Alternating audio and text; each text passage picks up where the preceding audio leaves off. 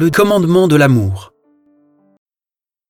Les pharisiens, apprenant qu'il avait fermé la bouche aux Sadducéens, se réunirent, et l'un d'entre eux, un docteur de la loi, posa une question à Jésus pour le mettre à l'épreuve. Maître, dans la loi, quel est le grand commandement? Jésus lui répondit, Tu aimeras le Seigneur ton Dieu de tout ton cœur, de toute ton âme et de tout ton esprit. Voilà le grand, le premier commandement. Et le second lui est semblable. Tu aimeras ton prochain comme toi-même.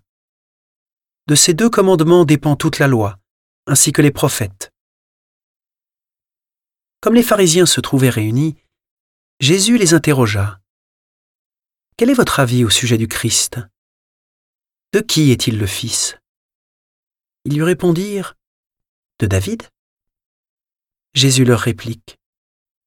Comment donc David, inspiré par l'Esprit, peut-il l'appeler Seigneur en disant Le Seigneur a dit à mon Seigneur, Siège à ma droite jusqu'à ce que j'ai placé tes ennemis sous tes pieds Si donc David l'appelle Seigneur, comment peut-il être son fils? Personne n'était capable de lui répondre un mot. Et à partir de ce jour-là, nul n'osa plus l'interroger.